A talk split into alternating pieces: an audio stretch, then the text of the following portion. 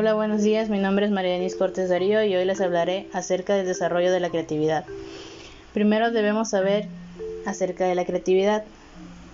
Es la capacidad o habilidad del ser humano para inventar o crear cosas que pueden ser objetos físicos, ideas, representaciones o simplemente fantasías. Se trata de la posibilidad de generar algo nuevo para la solución de problemas. Ahora pasemos a conocer algunas estrategias para su desarrollo. 1.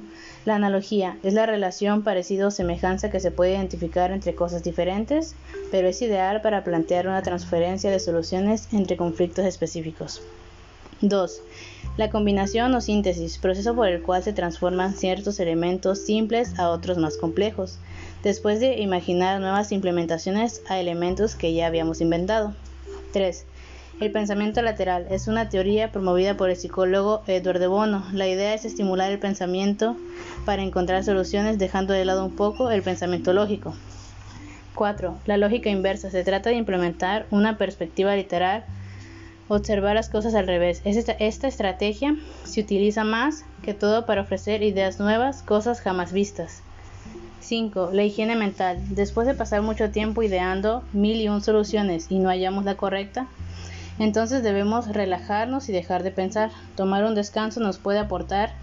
En el momento más inesperado llegará la solución correcta. Concluyo diciendo que la creatividad es algo con lo que ya nacemos todas las personas, solo debemos aprender a cómo desarrollarla.